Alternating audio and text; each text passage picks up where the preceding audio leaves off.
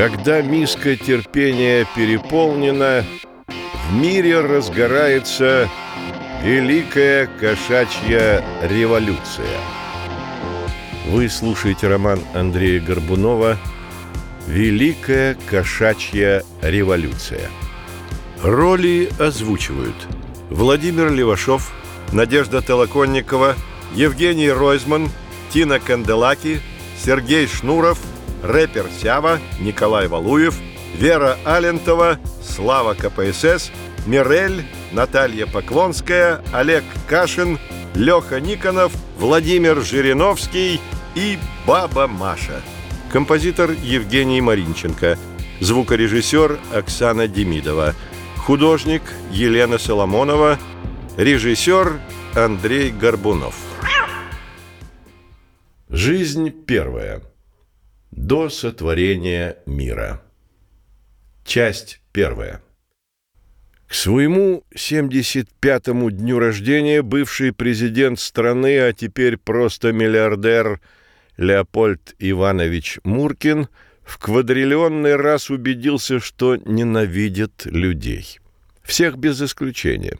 Жену, которая уже практически поселилась в частных клиниках пластических хирургов, вахтера, который каждое утро встречает его у лифта и старательно бросает в глаза свою кривую улыбку, шоферов, которых Леопольд Иванович меняет чаще, чем те меняют масло, но каждый следующий из которых неизменно оказывается еще более отвратительным.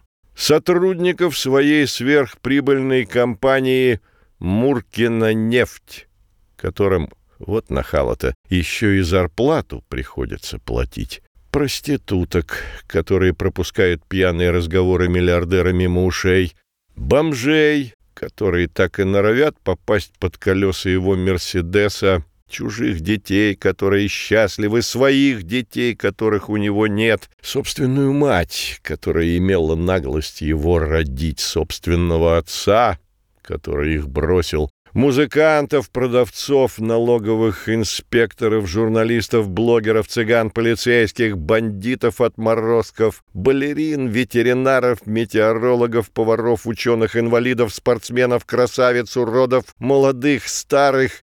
В общем, вообще всех представителей рода человеческого в целом и каждого из них в частности. Вот и этот киллер – сидящий напротив миллиардера, никоим образом не нравился Муркину.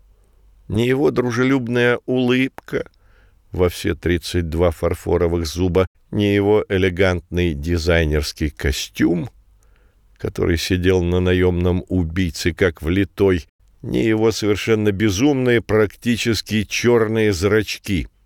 Но Леопольд Иванович не мог взять гостя за шиворот и прокатить по всем лестничным клеткам своего монументального небоскреба. Леопольду Ивановичу были очень нужны услуги этого опасного человека. Помня об этом, богач то и дело скользил взглядом по внушительному шраму на шее киллера. Эта темно-бордовая застывшая змейка будто бы шептала хозяину дома «Все люди смертны, все люди смертны». И вот в этой такой простой, но пьянительно прекрасной аксиоме миллиардер черпал силы жить дальше. «У меня к вам предложение века, дорогой Марк Львович», — без ненужных прелюдий начал Муркин. «Я долгое время собирал информацию о самых лучших киллерах наших дней, Занятие это, как вы понимаете, не из легких, учитывая степень нелюдимости вас и ваших коллег. Но для меня, вы это, конечно, тоже прекрасно понимаете, нет ничего невозможного. И вот мой рейтинг лучших наемных убийц готов. Впрочем, даже не рейтинг, а премия.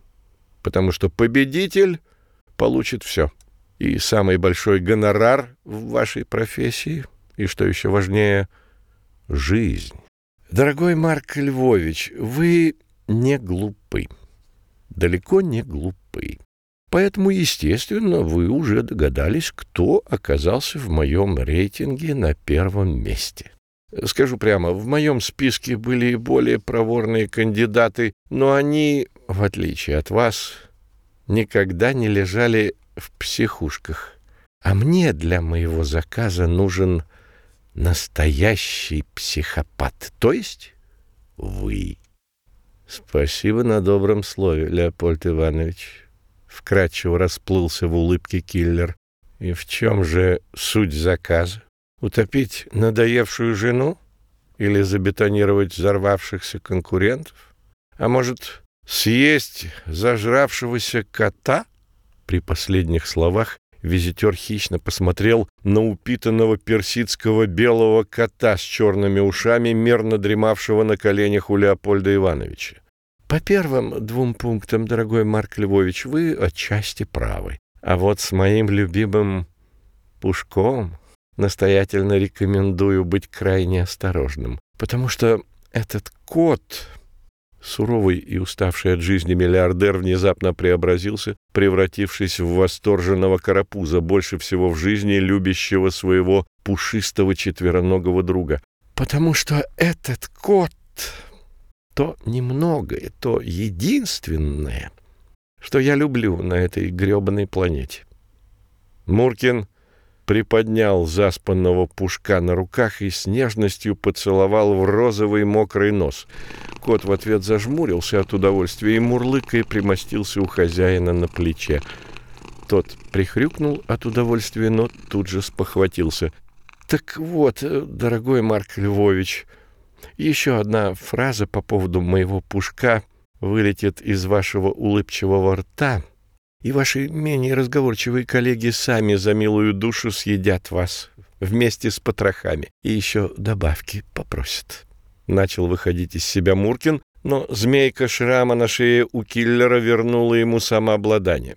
«Надеюсь, вам это понятно, дорогой Марк Львович, и, надеюсь, к Пушку мы возвращаться больше не будем. Но давайте, наконец, поговорим о деле. Я ненавижу людей. Вообще всех людей. Думаю, в этом мы с вами похожи. А вы, к тому же, как настоящий профессионал, умеете истреблять людишек быстро и изощренно. Совсем как я в детстве любил истреблять тараканов. Позвольте осведомиться, сколько вы берете за одно убийство? «Тридцать тысяч евро», — отчеканил убийца. «Чудненько. — кивнул Леопольд Иванович. «А скидки у вас есть?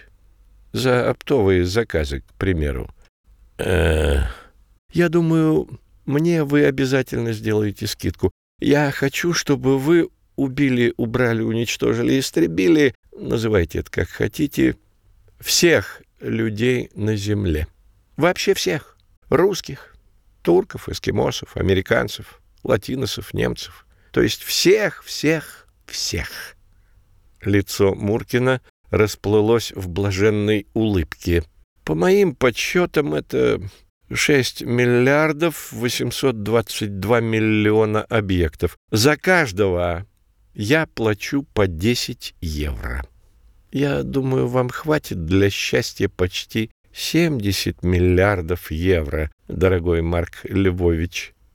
Вы потянете? С сомнением поинтересовался профессионал. И как вам не стыдно задавать этот вопрос самому богатому человеку в мире? Оскорбился Муркин. Если бы на Марсе нашли марсиан, мне бы еще и на них финансов хватило. Так что, беретесь? Но если я убью всех людей, зачем мне будут нужны все эти миллиарды? Покачал головой киллер. «Я ведь говорил, что искал настоящего психопата», — развел руками миллиардер. «Только подумайте, какая вам предоставляется уникальная возможность. Золотой заказ. Ни один киллер еще не брался за такое и, надеюсь, уже не возьмется. Вы попадете в историю. Вы — правая рука Бога. Спокойствие, которым так и веяло от убийцы, мгновенно испарилось. Он ерзал на кресле, почесывал шрам на шее, а щеки залились термоядерным румянцем. «По рукам!» — завопил Марк Львович и нетерпеливо выкинул вперед правую руку. Муркин, вместо того, чтобы пожать напряженно зависшую в воздухе конечность, протянул убийце пластиковый прямоугольник. Денежных средств на этой банковской карточке вам хватит на все расходы. И на перелеты, и на профинструмент. Только ради всего святого не используйте ядерное оружие. Это слишком просто и незатейливо.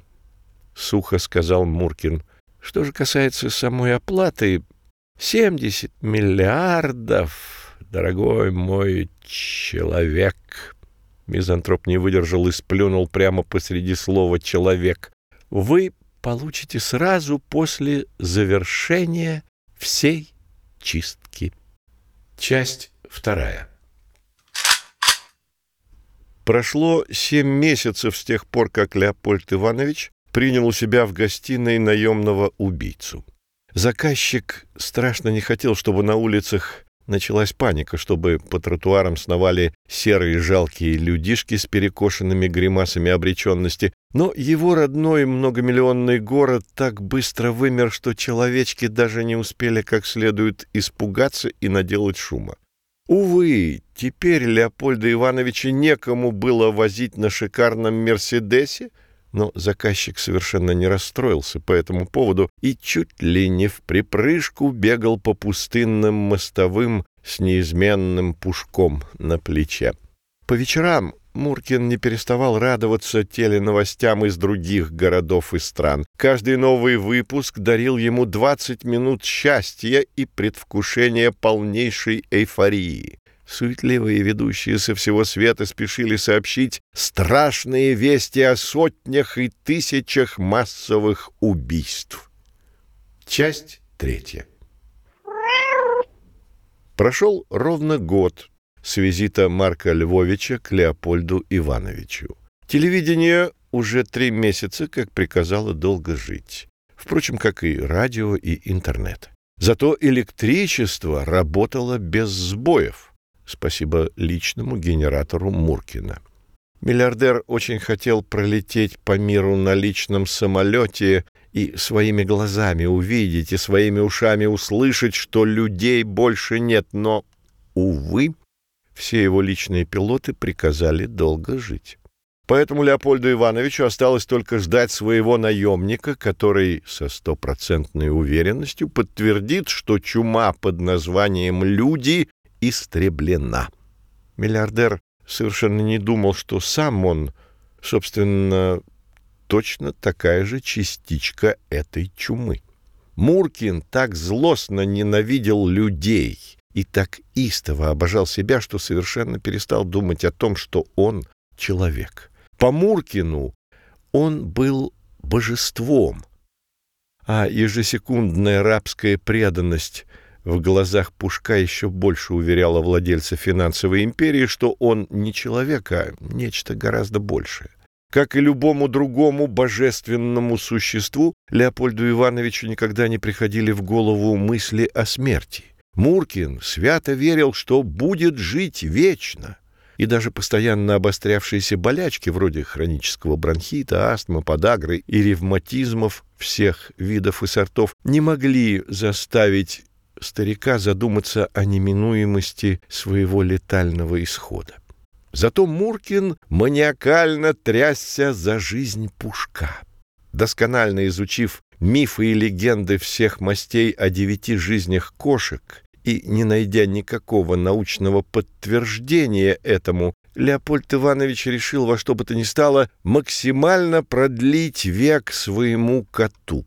За баснословные суммы Ведущие умы Японии создали для Пушка работающую на изотопах урана камеру криогенной заморозки. Каждую ночь богач укладывал туда своего любимого зверька. Благодаря феноменально низким температурам кот буквально застывал внутри. Все его жизненные процессы замирали. По расчетам японцев, таким образом Пушок за каждую ночь продлевал свою жизнь примерно на 8 часов. Муркин очень боялся, что, несмотря на нижайшие температуры во время заморозки, Пушок проснется ночью в камере и умрет от приступа клаустрофобии. Чтобы этой нелепости не произошло, миллиардер распорядился построить капсулу, значительно превышающую габариты одного кота. В результате в пентхаузе Леопольда Ивановича оказался серебристый агрегат, больше всего напоминающий гроб на колесиках. Колесики — это еще одно распоряжение миллиардера, чтобы он мог перевозить криогенную камеру из комнаты в комнату. И спустя год после начала всемирной чистки Муркин не изменял ни одной своей привычки, а тем более укладыванию спать своего любимца. Богач перекатил криогенную камеру из кабинета в спальню, расположил рядом с кроватью и открыл крышку. «Хочешь баиньки, мой пушистик?» — поинтересовался у Пушка Леопольд Иванович, нежно подняв заспанного кота с кровати. Животное, будто бы соглашаясь, потянулось. «Сейчас, сейчас, мой мохнатый ангелочек. Ну чего ты фыркаешь? Я знаю, что ты не любишь эту заморозку. Зато мы будем жить с тобой долго-долго». Муркин аккуратно положил Пушка внутрь камеры, уже собрался ввести на таймере восемь часов и закрыть крышку, но беспардонный смешок спутал его планы. Леопольд Иванович обернулся. В проеме двери стоял Марк Львович. Точнее, некто, бывший когда-то Марком Львовичем. От прошлогодней изысканности и лоска не осталось и следа. Больше всего киллер напоминал заблудившегося в собственных владениях лесника — все лицо наемного убийцы покрывала густая черная борода. Затылок венчала рваная, скатавшаяся вязаная шапка. Стильный дизайнерский костюм заменил выцветший походный комбинезон, который, впрочем, тоже смотрелся как влитой. За плечами наемника виднелся объемистый рюкзак, который периодически менял свою форму, будто в нем сидел кто-то живой. На ногах неожиданного визитера были очень и очень запачканные берцы. При первом взгляде на них можно было подумать, что человек встал в грязевое месиво. Но стоило присмотреться повнимательнее, и ботинки уже не казались вымазанными грязью. Запекшаяся кровь и прочие анатомические составляющие — вот в чем на самом деле была замарана обувь Марка Львовича. «Картина Репина не ждали», — усмехнулся киллер. «Напрасно вы так думаете, дорогой Марк Львович», — расплылся в хищной улыбке Муркин. «Уже год как ждали». «В таком случае дождались. Месяц назад на Аляске умерли ваши последние заказы», — хрипло подытожил массовый убийца. «Чудненько.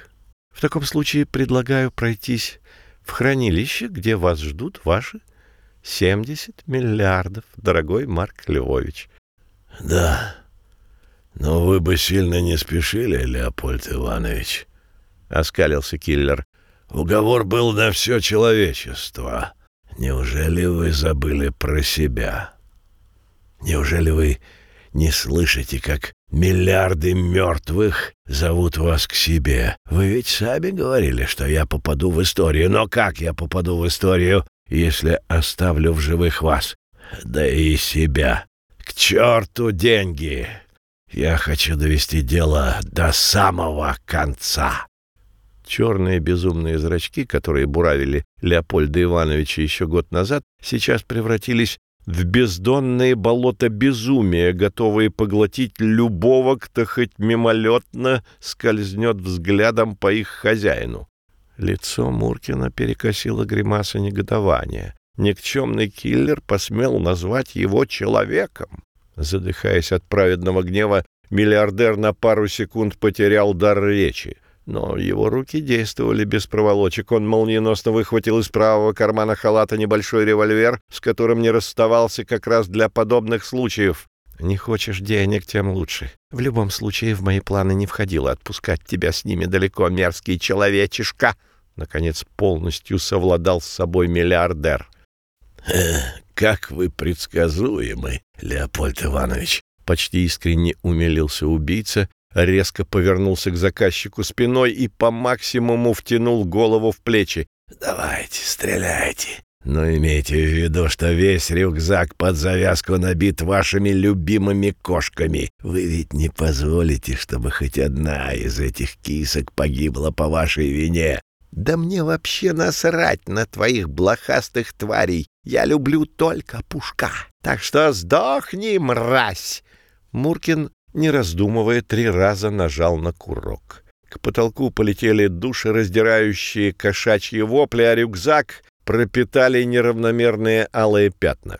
Раненый, но недобитый Марк Львович, не дожидаясь следующих выстрелов, скинул со спины рюкзак и со всей силы запустил им в лицо Муркину. Рюкзак попал точно в цель. Падая, хозяин дома выстрелил, но попал далеко не в киллера. Пуля угодила в запасной клапан уранового питания криогенной камерой. «Пушок, ты живой!» Едва поняв, что легко мог попасть в любимого кота, закричал Леопольд Иванович. «Жив ваш Пушок, а вы уже нет!» Неожиданно возникший перед глазами миллиардера киллер выхватил из правой руки богача пистолет и выстрелил. Две пули аккуратно вошли в лоб Леопольда Ивановича. Пушок, вынурнувший из незакрытой камеры на голос хозяина, успел это сделать как раз в тот момент, чтобы увидеть смерть миллиардера. Крохотное сердечко кота, без всякой криогенной заморозки, превратилось в кусочек льда. Зверек зажмурился, затем с надеждой открыл красивые зеленые глаза. Это был не сон. Страшное существо убило его друга, его хозяина, его кормильца, его божество. Когда Пушок был маленький, он постоянно кусал Муркина и регулярно точил когти об его мебель. Но Леопольд Иванович при помощи тапка и ладони объяснил коту, что кусать и царапаться очень плохие занятия. И вот уже семь лет Пушок не вонзал свои зубы ни во что, кроме еды, а когти не выпускал и вовсе. Но хозяин был мертв, а страшное существо нет. Оно стояло над хозяином и вытирало об него ноги. Пушок сгруппировался и прыгнул так, как никогда еще не прыгал, и вцепился так, как никогда еще не вцеплялся. Киллер кричал, бился об стену, бил животное кулаками, но оно намертво вцепилось в свою жертву. Зубы остервенело рвали кожу и артерии на шее. В глазах пушка путеводными звездами светилась ледяная ненависть. Кот отцепился от киллера лишь через пять минут после того, как тот был мертв. Часть четвертая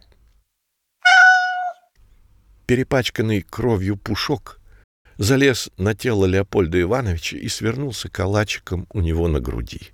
Кот уже хотел закрыть глаза и провести вечность со своим мертвым хозяином, но боковым зрением заметил невероятную наглость. На его ночной лежанке той самой лежанки, которую Пушок терпеть не мог и на которой его постоянно сковывал холод, стоило Пушку только примоститься на ней поудобней, но тем не менее, которую ему подарил хозяин, на этой самой лежанке примостились два кота и три кошки. Да не просто примостились, а еще и добросовестно умывались. Это были товарищи из семейства кошачьих, которые выжили в рюкзаке Марка Львовича, а потом, когда рюкзак отскочил от лица миллиардера, с трудом, но выбрались из своей тряпичной темницы. Кошки примостились в криогенной камере и, казалось, совершенно не замечали, что их обдает радиацией из пробитого клапана уранового питания. Пушку не терпелось расквитаться со сквернителями святыни пара крадущихся маневров, и кот обрушился на четвероногих беспризорников. Спустя дюжину мохнатых тумаков незваные гости поняли, что обидчика им не одолеть. Но такая незаметная и такая действенная радиация уже вдохнула в котов зачатки разума и, что немаловажно, зерна хитрости. Перемяуков между собой, они выскочили из криогенной камеры и в пятером налегли на крышку, которая спустя мгновение сдалась и захлопнула опешившего пушка. Впрочем, зверькам и этого показалось мало. Упершись передними лапами в стенку гроба на колесиках, они покатили серебристый ящик к панорамному окну во всю стену. Когда камера развила приличную скорость, зверьки отпрыгнули в стороны — Ящик пробил стекло и полетел вниз. Сто этажей для сверхпрочных японских сплавов оказались нелетальными. Невредимый агрегат замер на асфальте, подняв бурю пыли. На стенке камеры криогенной заморозки таймер запульсировал цифрами «две тысячи лет».